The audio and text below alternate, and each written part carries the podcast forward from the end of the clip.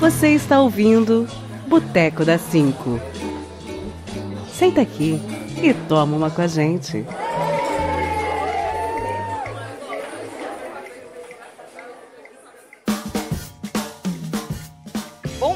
Boa tarde, boa noite. Aqui quem fala é a Sam, do Boteco das Five. Vocês podem me achar pela minha arroba no Twitter, arroba Sanderlust. E hoje a gente começa o primeiro episódio do Boteco das Cinco. Antes de mais nada, queria agradecer a Babs. Ela fez hoje a resenha do primeiro episódio de As Five, já está disponível no site. Agradecer a Cafeína também, que fez aqui a nossa trilha, e aos fãs que mandaram as perguntas. Hoje nós estamos com uma convidada, tem 21 anos, é atriz formada pela Escola Superior de Arte Célia Helena e cursa agora uma pós-graduação em corpo, teatro, dança e performance. Estreou profissionalmente em 2018 na peça Favor Beber o Leite, se não estraga, do coletivo Cronópio, que se apresentou na capital e viajou pelo interior de São Paulo. Sua estreia no audiovisual se dá agora, em sua participação na série As Five, como a personagem Catarina. Estamos hoje com Júlia Teron. Boa noite, Júlia. Como é que você tá? Oi, oi, tô bem, tô muito bem, tô muito feliz de estar aqui. Queria muito agradecer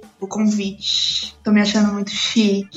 É sério, tô muito feliz de estar aqui. Você sabe que você é uma das a sua personagem é uma das mais esperadas aqui para aparecer na série, né? Mas a gente fala sobre isso aqui mais pra frente, para não estragar a expectativa de quem estiver ouvindo também, né? E agradeço, Júlia, por ter aceitado o nosso convite. Então vamos lá, vamos conhecer um pouquinho mais da Júlia. A gente já falou aqui que você tem 21 anos, Júlia, mas você nasceu aonde? Em qual estado? Eu nasci aqui em São Paulo mesmo. Daí eu morei aqui em São Paulo minha infância inteira e fui para Presidente Prudente. Quando meus pais separaram, teve toda uma treta de família. Vivi lá dos 9 aos 15 e voltei para São Paulo para morar com meu pai e para estudar teatro. Larguei tudo, falei: "Ai, eu não quero mais morar no interior, eu quero voltar para minha cidade e seguir o meu sonho de ser atriz". Aí eu voltei e comecei a fazer teatro. Ah, que legal. Sabe que eu tô aqui em um processo de mudança, tenho ficado boa parte do tempo em Santo André, aí pertinho da capital, e fico metade do outro tempo aqui em Marília, pertinho de Presidente Prudente. Olha só! Mas muito bem. E quem é a Júlia no dia a dia, Júlia? Como é que você se define? Nossa, difícil, hein? Cara, eu sou uma menina muito CDF, eu sou meio desesperada, eu sou muito autocrítica também, né? Meu ascendente e minha lua são em Virgem. Então eu sou assim, desesperada. Eu nunca acho que as coisas são boas quando se trata de mim, quando se trata dos outros, eu sou até boazinha demais. Quando se trata de mim, eu sou muito, muito, muito, muito, muito crítica. Então, no fim das contas, sou uma louca por estudos, assim. Eu sou. Eu passo o dia e noite, estudando, dançando, tentando ler muitas coisas. E sou muito agitada também, sou muito rueira. Inclusive, você deve imaginar como a quarentena tá sendo difícil para mim, né? Falando nisso. Ah, imagino. Sou muito agitada, eu sou muito aquela pessoa que acorda cedo, quer sair, vai pra faculdade, vai fazer não sei o quê, aí fica estudando, aí vai pro bar, aí vai não sei pra onde, aí vai pra outro curso, aí vai fazer não sei o quê. Sempre tive muita dificuldade de ficar em casa de ficar parada, sabe? De, do ócio, de não ter nada pra fazer. Tá sempre fazendo alguma coisa. Nossa, sempre. Sempre se movimentando, sempre querendo fazer alguma coisa, né? Uhum. Acho que até isso ajuda aqui nesse processo, né? A gente sabe que você estudou lá no Célia Helena, e aí, como você tem toda essa agitação, você começou a estudar pensando aqui em trabalhar mesmo com atuação ou foi por puro prazer? Foi para te dar um gás a mais, algo que você já queria mesmo? Cara, quando eu era pequena, eu fiz teatro na escola, essas coisas assim, e era muito porque eu gostava muito. Eu queria fazer as coisas que a escola dava e eu fui, nem sabia direito o que que era, não tinha muito conhecimento, apesar de ter crescido numa família que sempre teve muita arte ao meu redor. Meu pai é escritor, ele, ele a, minha, a minha mãe era fotógrafa e é formada jornalista. Eles tinham uma editora independente juntos quando eu era criança, em que acontecia dentro de casa onde eu morava. Então eu sempre, eu sempre fui muito apaixonada por arte, por ler, assistir coisas, ir no teatro. Eu sempre fui muito apaixonada por tudo. Inclusive, grande incentivo né? Seu pai tem um prêmio Jabuti aqui, né? A gente deu uma olhada aqui na biografia, pesquisando, vi que ele tem um prêmio, então, putz, é, foi cheia de incentivos para ir aqui. Super. Modéstia à parte, inclusive, meu pai é um super escritor, leiam, ele é maravilhoso. Mas sim, eu, eu tive muito incentivo em casa. Mas eu, eu sempre soube que eu queria trabalhar com isso. Eu acho, eu tenho impressão de que eu não tinha certeza que era a atuação, as artes cênicas em si. Eu só sabia que eu queria trabalhar com arte de alguma forma. Eu nem sabia as possibilidades que existiam, assim, ainda. Mas aí, quando eu fiquei adolescente, eu comecei a tentar estudar mais coisas em relação à arte, à dança, a teatro, etc. E eu percebi que depois de um tempo achando que eu queria ser palhaça, eu percebi que eu queria ser atriz. Então, quando eu voltei para São Paulo, que foi com 15 anos, eu tinha certeza que eu queria ser atriz e que eu ia estudar e eu ia fazer isso acontecer. Então aqui a gente já sabe que então você não vai pegar o lugar da Benê, né? Porque a gente também viu que você toca piano e aí já que você veio aqui para atuação, a gente entende que o piano é mais um hobby, tem mais a ver aqui também com toda essa sua veia artística. Sim, eu, cara, tocava piano, eu não toco há muito tempo. Eu tenho muita saudade disso. Nessa época quando eu era pré-adolescente, criança para adolescente, eu comecei a estudar piano, inclusive forjei um amigo secreto num Natal aleatoriamente para forçar o meu avô a pagar aula de piano para mim, foi todo um esquema que eu criei ali. Fiz alguns anos de piano e daí acabei desistindo, deixando para lá, vendi meu teclado depois de um tempo e parei de praticar. Hoje em dia eu tenho muita saudade disso, eu tenho muita vontade de retomar. Eu tenho até uma, uma amiga que dá aula de piano e eu tenho conversado conversado com ela para eu tentar retomar aos poucos isso, porque por mais que todo mundo diz, né, que quando você aprende piano, você sabe tocar piano pro resto da sua vida. É só se aproximar dele de novo que você vai perceber isso. Mas eu tenho muito medo, porque ai, eu me afastei tanto, eu acho que eu não sei mais, então eu quero me aproximar disso de novo. É, dizem a mesma coisa do violão, mas não, pelo menos aqui não é bem assim, né? A gente aprende aqueles acordes, aí depois você fala, puta, como é que pega o mesmo jeito de fazer isso daqui. Sim. Ou como andar de bicicleta, né? Putz, lógico, você tem que ter o equilíbrio, mas você tem que pe pegar no trampo, né? é, é porque é isso, né? Você tem que lembrar deixar seu corpo lembrar o que, que é aquilo. Aí vai. Antes disso é meio difícil. E você atuou antes na peça Favor Beber o Leite, se não estraga. Como que foi participar dessa peça, já que você viajou pelo estado de São Paulo inteiro, né? Qual foi o seu maior aprendizado viajando aqui com a galera da peça? Cara, eu tenho um carinho absurdo pelo Favor, assim. Essa peça é muito importante para mim. Essa peça foi criada antes de eu ter qualquer estudo sério. Eu fazia curso livre, a minha professora do curso livre fazia essa peça. E eu fui assistir. Aí passou um ano, dois anos, não sei, e eu tive aula, já tava num estudo mais formal, tava fazendo técnico em teatro, e eu tive aula com a diretora dessa peça. E daí acabou o semestre que eu teria aula com ela, e ela me chamou para entrar na peça. E daí foi maravilhoso, porque eu entrei para fazer a dupla mais nova da minha professora antiga. Era uma peça que tinham três adultos adultos e três adolescentes. Portanto, três duplas que se pareciam. E eu era a dupla da minha ex-professora.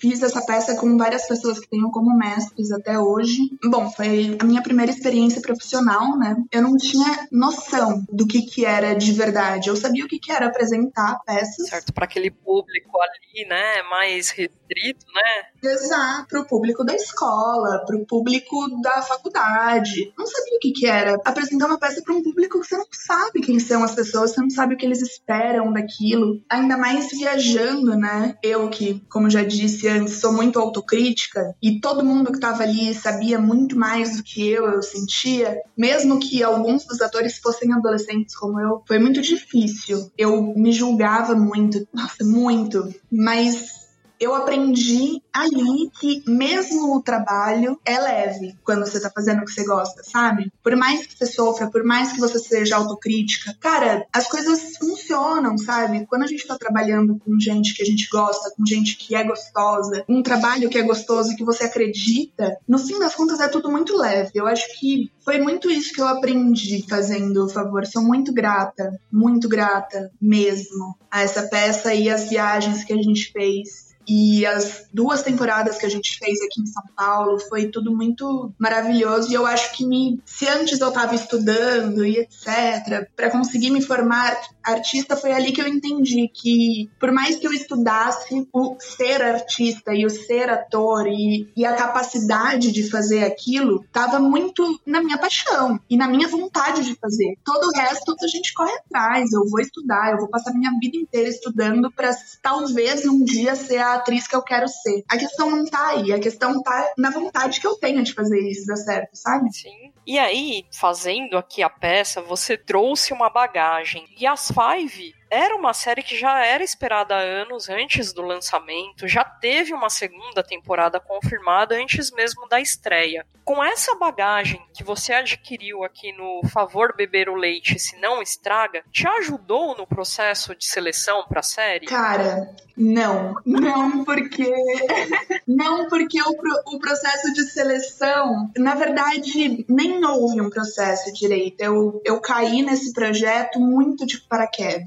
Caramba, sério? Sério. Vou, vou te contar o que aconteceu. Em 2016, eu fui chamada para fazer um teste de malhação. Eu fiz o primeiro teste e logo não passei. Assim, nem cheguei a fazer os testes que são onde você decora um monólogo, só o meu perfil não, não coube de alguma forma. E daí a produtora de elenco, ela me mandou mensagem falando, Ju, então, mesmo assim, eu quero fazer um registro com você, que é um monólogo que você grava e fica nos arquivos da Globo e os produtores de elenco podem ir lá dar uma olhada. Corta para ano passado, assim, setembro, eu acho. Mais ou menos quando começa, né, ali a gravação da série. Sim. É, eu tinha começado já, e daí eu começo a receber um monte de ligação no celular, tô no meio da aula, não atendo. Essa produtora de elenco, a Ingrid, ela me manda mensagem no Instagram falando, Ju, tem uma produtora de elenco da Globo tentando te ligar você mudou seu número? Eu entrei em surto, desespero, tava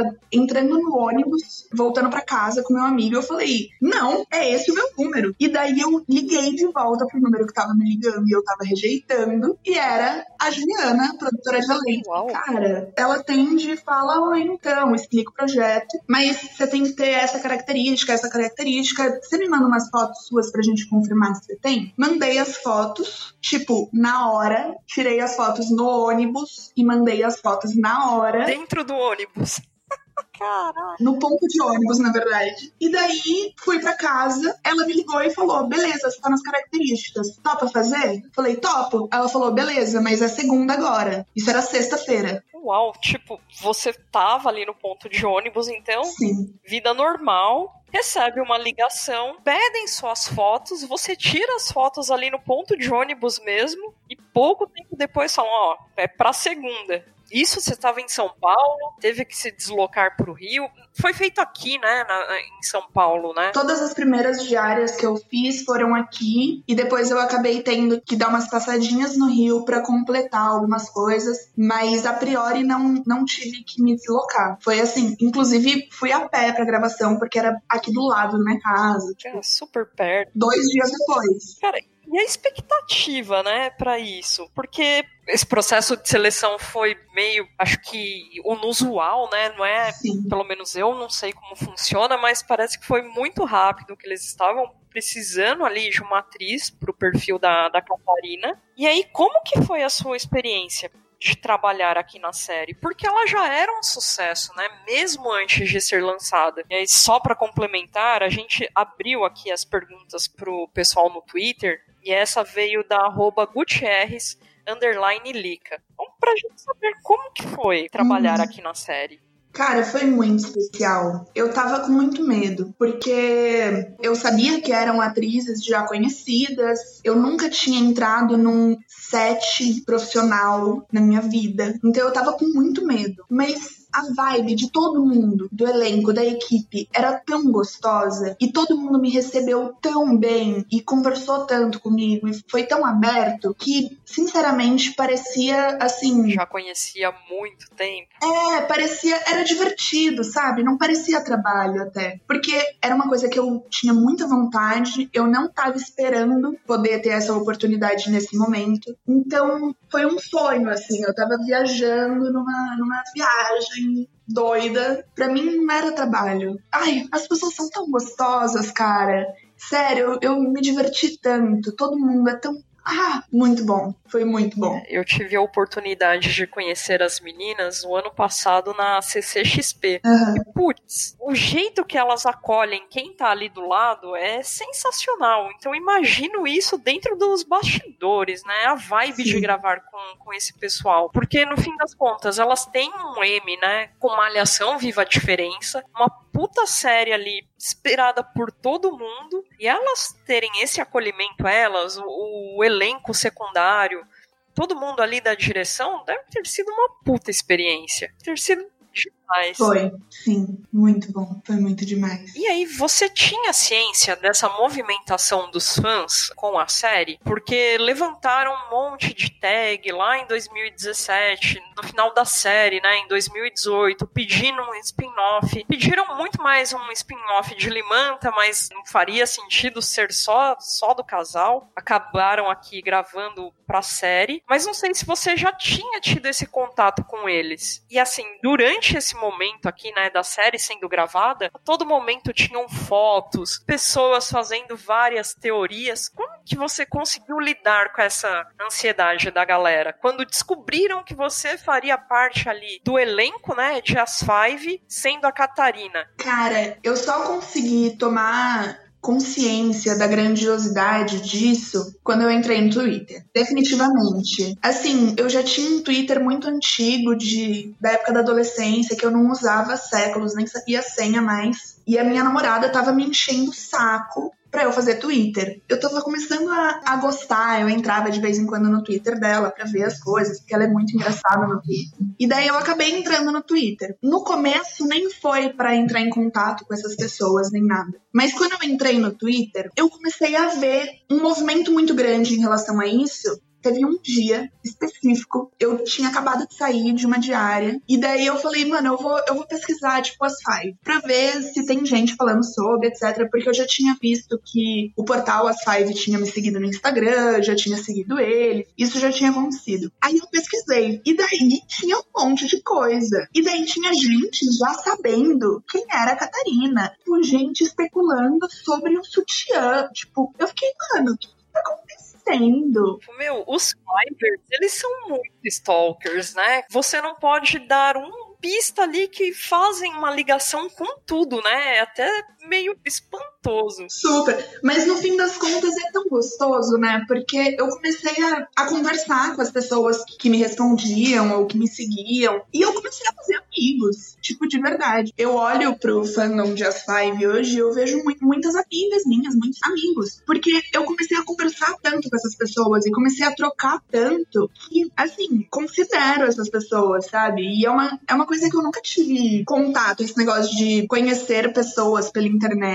de conhecer pessoas de outros estados. Meu, esses dias eu fiz uma ligação, eu não lembro o arroba dela. Enfim, não vou falar quem foi. Mas fiz uma ligação com uma menina que é uma fã de As Five. E que a gente começou a conversar, começou a conversar, começou a conversar. Aí eu tava aqui sem fazer nada, eu falei, ah, vamos conversar. E daí a gente fez uma ligação e conversou, sabe? Eu acho muito gostoso ter, poder ter esse contato com tanta gente. Mas não se preocupa não, que na hora que a gente soltar aqui a entrevista, a arroba ela vai se identificar. Isso você pode ter certeza. Cara, é muito legal, né? Os fãs são demais. E aí, mesmo nesse contato aqui com os fãs, né? Você fez essa ligação, está dando essa entrevista pra gente. Tem um monte de gente que deve te encher de mensagens. Os fãs pedem spoiler do que vai acontecer na série, eles ficam deduzindo coisas e você fala, puta, o cara acertou, mas eu não posso falar que isso vai acontecer. Cara, sim. Mensagem, não. Assim, mensagens privadas, não. Acho que muito porque as pessoas sabem que eu não posso responder. Fazer isso comigo seria chato, mas ficar me mandando. Mas em mentions no Twitter, assim, rola muito é. de gente me responder falando algo que, que ela acha que vai acontecer, e daí eu ficar meio tipo, e agora? O que eu faço? Porque eu tenho que responder todo mundo. Daí, se eu, se eu não responder só essa pessoa, daí todo mundo vai achar que é verdade. Mas se eu responder, o que, que eu respondo? Porque se eu falar que não é verdade, assim, eu estou mentindo pra mim. Mas eu também não posso falar que falar a verdade, falar que é. Assim, dá um nó na minha cabeça. Já teve momentos de me mandarem alguma coisa e eu, tipo, surtar, assim, tremer, falar, jogar o celular pra minha namorada e falar: eu não vou mais olhar o Twitter hoje. E sair assim. Bom, você sabe que depois dessa entrevista, todo mundo que te mencionou aqui no Twitter vai procurar qualquer coisa pra falar: tá vendo? Eu falei que isso ia acontecer, a Júlia confirmou que isso vai acontecer. Bom, Júlia, já era.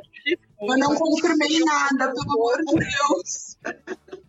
tipo, não confirmo, mas também não deixo de, é, falar, eu, né? Gente, pelo amor de Deus, esses dias eu respondi alguma coisa, eu nem lembro o que que era, nem lembro o que a pessoa falou, mas eu respondi alguma coisa e daí todo mundo ficou, ah não, mas então você respondeu, então vem aí, hein, Júlia, então vem aí. E eu, tipo, gente, eu não tava nem falando sobre isso, calma, não, não faço isso. Os fãs são muito emocionados, né? Ontem eu tava escutando o podcast do Talk 5 que eu não conseguia assistir, né? E a Ana Ricari fala isso dá medo de curtir qualquer publicação, porque os fãs farão mil teorias falando, putz, se ela curtiu isso daqui, realmente é o que vai acontecer. Sim. Então é a mesma coisa que você. Se você curtir ou responder um vem aí, né? Puta, a casa Sim, cai. Meu Deus, o medo de jogar um spoiler, gente, sem nem reparar. Nossa. É é complicado, porque é ruim, né? Tem fãs que não ligam para spoiler, mas como a série é semanal, Sim. e aqui pode ser por contrato ou não, mas é ruim também para vocês, né? Como É, não. Porque putz, você já gravou ali, sabe o que vai acontecer, deve estar tá numa puta ansiedade e você não pode falar ali com os fãs. Rola muita ansiedade da sua parte para ver a série é, finalmente lançada, que OK, demorou aqui um tempo, né, para ela ficar pronta. Tinha sido anunciada lá em dezembro de 2019 na CCXP, que seria em janeiro de 2020. Deve ter havido alguma mudança de planos aqui da Globoplay. Aí entramos com pandemia, aí toda essa história que a gente conhece. E os fãs estavam emputecidos porque, ok, começaram o Making Five em episódios quinzenais, todo mundo ficou putíssimo porque seriam episódios semanais. E enfim, foi lançado. Como que você lidou com tudo isso durante esse tempo, Júlia? Cara, a, sério, eu. Se a ansiedade de vocês é imensa, imagina a minha. Porque assim,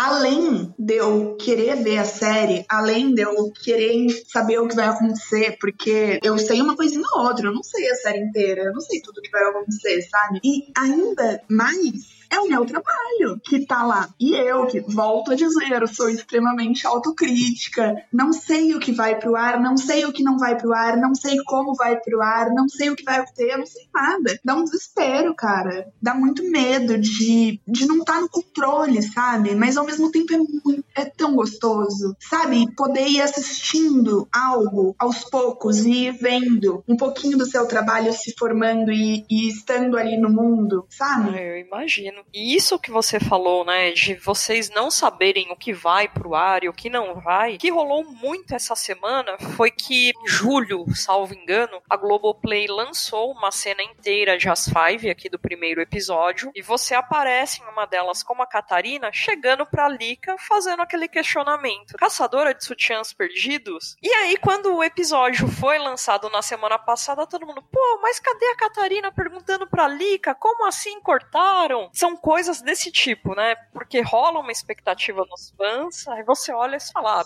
beleza, não saiu a minha frase, mas tá ali no contexto. Então é isso, tem como controlar, né? Não, não tem. Mas é isso, no fim das contas, esse, esse que é o trabalho do ator, né? Ainda a, no teatro. É entender que do ator, do diretor, de, do editor, de todo mundo, a obra final é um trabalho extremamente coletivo e conjunto. O meu trabalho ali, o trabalho da Tati, o trabalho até da, da Manu, da Ana, das meninas, é uma parte desse todo a obra em si é algo muito além de cada um, sabe? Então, no fim das contas, não é um problema. Cortem algo. Você tem todo contexto, né? Eu imagino. Vamos ver aqui, né, os próximos episódios, o que que nos reserva. Tô ansiosíssima!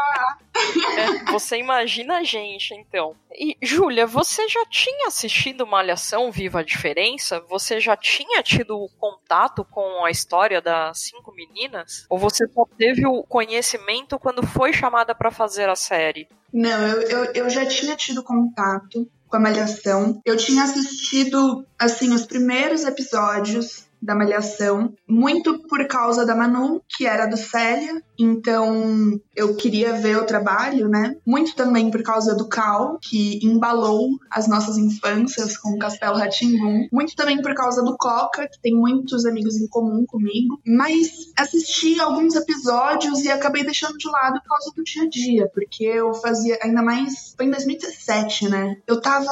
Cara, eu estava enlouquecida em 2017. Eu tava fazendo técnico e cursinho. Eu tava, tipo, mano, insana. Então eu acabei deixando pra lá e não consegui acompanhar. Daí teve Limanta. Aí eu assisti mais alguns episódios porque eu achei bizarro ter um casal lésbico na malhação de bom e de estranho, porque, né? Tipo, como assim? Como assim? Como assim? Onde que. Em que mundo isso está acontecendo? O que está acontecendo com esse mundo? Que bom, que felicidade, meu Deus! Primeiro beijo lésbico, né? De Malhação foi em Malhação Viva a Diferença, 5 e meia da tarde. Toma essa, família tradicional brasileira. Exato! Isso é tão legal, isso é tão forte, isso é tão foda que assim, eu não consigo nem colocar em palavras. Daí eu fui assistir uns episódiozinhos a mais pra entender quem elas eram, pra ter tentar acompanhar, não consegui de novo acompanhar no dia a dia, no cotidiano, mas foi isso. Aí eu acompanhei um pouco depois que acabou a Malhação eu acompanhei um pouco, eu sabia que tinha um fandom grande que queria algo a mais e depois nunca mais vi.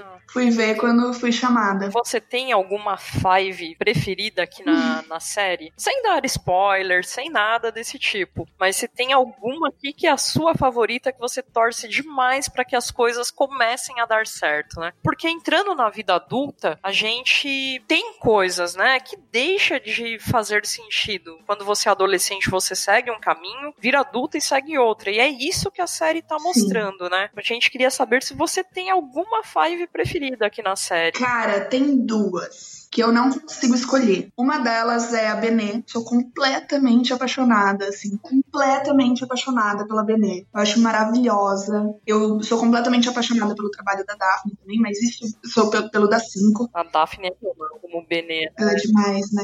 Não, não é Nossa, é... gente. Tem outra atriz ali que cairia tão bem no papel quanto ela. Não, cara, a Daphne é perfeita. Sério. Sou completamente apaixonada pela Benê e pela Lika. Sou muito por causa dessa representatividade também. Eu achei muito, muito legal que isso estivesse acontecendo e que essa personagem existisse. Bom, depois que acabou a Malhação, tudo que eu fiquei sabendo sobre era sobre a Lika, né? Muito por causa do fandom, mas muito também por causa do meu grupo de amigos ou por causa das coisas que chegam em mim na internet. Eu sou muito desse mundinho, né? LGBT. Então. É, tanto que aqui a Catarina, ela faz parte, né? Desse marco importante aqui para a representatividade do público LGBTQIA+, que até então a gente não se via representado no audiovisual brasileiro. Teve uma coisa ou outra ali. O exemplo mais tangível aqui foi Clarina, em 2014, que tinha um puta de um fandom, mas também não passava ali de selinhos às nove e meia da noite, né? É, nunca teve uma representatividade jovem, a Fernandinha soprou aqui.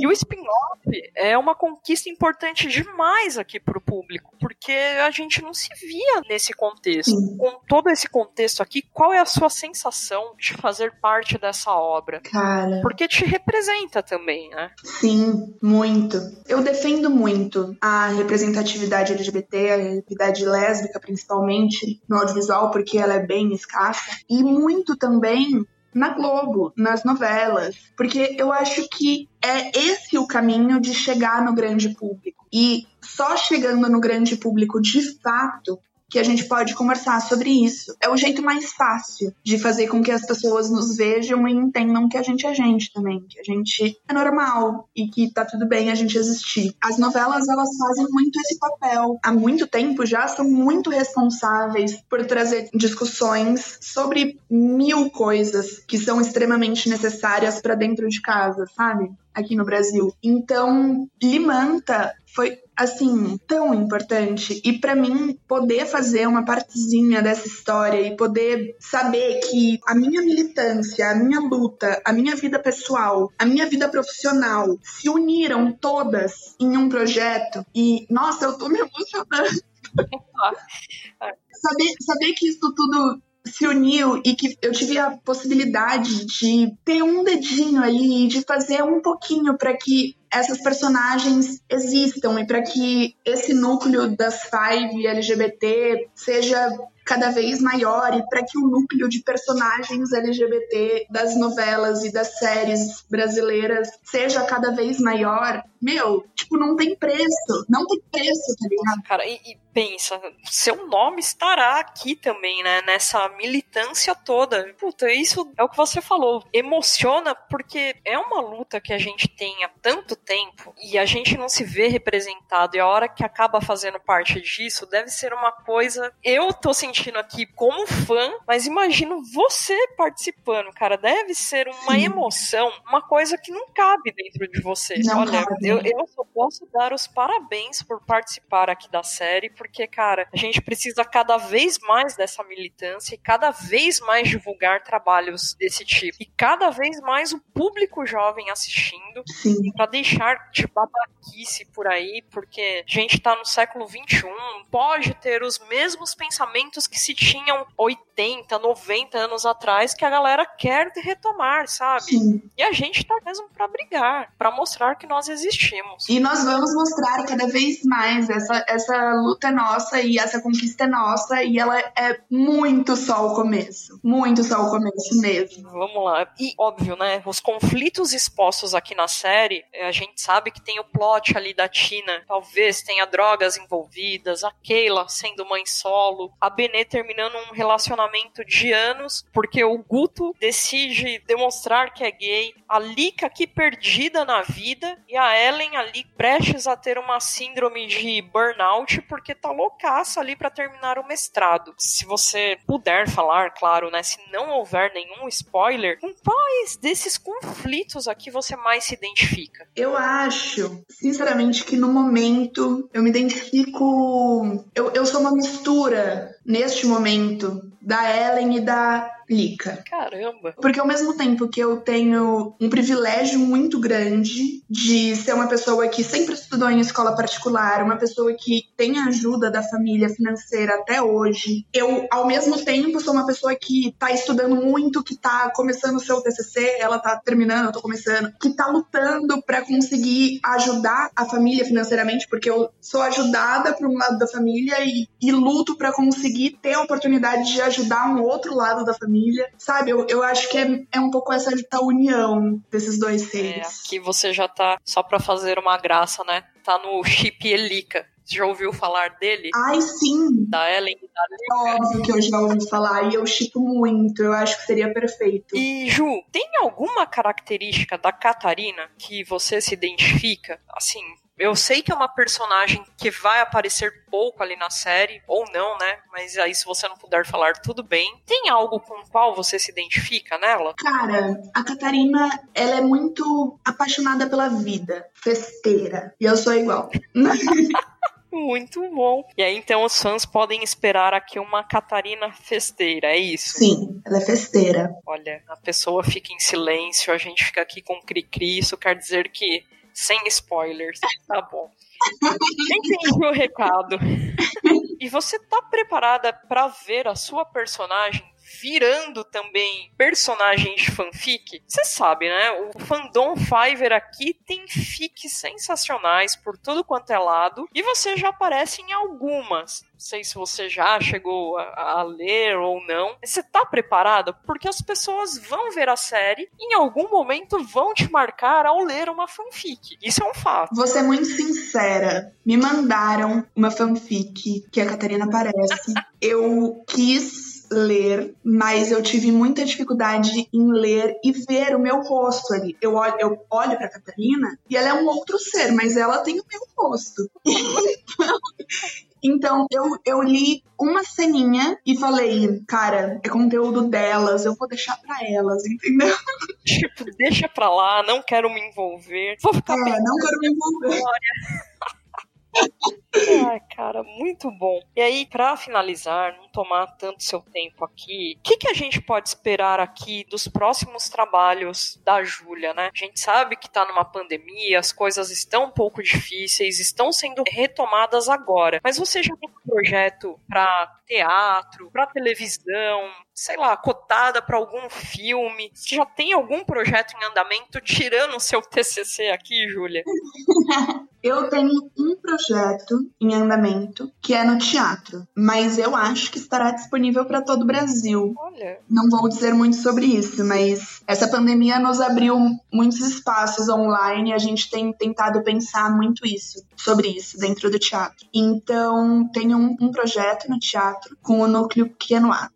Estamos fazendo um núcleo de criação coletiva e ano que vem a gente estreia. Uau, muito bem. E para a gente acompanhar todos esses seus trabalhos aqui, essa estreia, aonde que as pessoas podem te achar, Júlia? Cara, me sigam no Instagram. O meu arroba, nossa, eu nem sei se eu consigo falar o meu arroba. Meu arroba é terron, arroba terron com seis R's. Então, no total fica T-E R, R, R, R, R, R, O, N. É isso. Terron. A Fernandinha perguntou se você é fã de gato aqui para ficar esse rom. Eu sou muito fã de gato. Muito fã. Nesse momento nós estamos com três aqui, um recém-adotado que tá dando um pequeno trabalho, mas a Fernandinha é apaixonada por gatos e eu sou a medrosa. Morro de medo dos gatos. Ai, eu sou apaixonada por gato apaixonada. Passei minha vida inteira tendo gato. É o primeiro momento da minha vida esse que eu tô vivendo sem gato. Mas é que minha namorada é alérgica. Aí eu tô lutando contra essa vontade de adotar um gatinho. Ah, poxa, mas, mas vai dar certo. A Fernandinha é alérgica, eu também sou. Nós ficamos fanhas aqui a maior parte do tempo. Eu falo pra ela que é o costume. Você é alérgico, beleza, mas aí você, sabe, você convive, vai sobrevivendo, cara. De alergia não não vai morrer, cara. Pra tudo se dá um jeito. Exato. Júlia, eu agradeço imensamente aqui você ter disposto do seu tempo para falar um pouquinho com a gente. Cara, desejo toda a sorte do mundo para você. Puta, competência, a gente sabe que você tem. E a gente espera te ver aqui logo mais. Hoje tem episódio novo sendo lançado das Five. Quando a entrevista for pro ar, o episódio já vai ter sido lançado. e a galera estará loucaça no Twitter fazendo 500 mil comentários. Mas agradeço demais, demais mesmo. Eu que agradeço mesmo. Muito, muito, muito. Foi muito gostoso conversar e tô muito feliz por ter recebido esse convite. Eu que tô feliz. É, é o nosso primeiro trabalho aqui no, no Boteco das Five. A ideia é a gente sempre gravar aqui uma entrevista com alguém que participou da série. E acho que é muito emblemático a gente começar aqui com você por toda essa representatividade, por já ser uma atriz que caiu no gosto do pessoal, pela personagem já despertar esse monte de interesses. e eu não tenho nem palavras para te agradecer. Só, só te desejar toda a sorte do mundo mesmo, Júlia. Se você quiser, posso estar tá aqui reservado. Dê seu recado pro pessoal. Ai, e é isso muito obrigada. Ai, obrigada a você. Eu tô muito feliz. Queria, eu queria muito agradecer todo mundo pelo carinho que eu venho recebendo nas redes sociais. Vocês são muito especiais, vocês são muito carinhosos. Ai, fico muito feliz, muito feliz de ter a oportunidade de conversar com tanta gente tão foda sobre tantas coisas. Mesmo. É, espere mais menções aí no Twitter em breve, Júlia. obrigada mesmo, viu? Até uma próxima, Ju. Até, obrigada.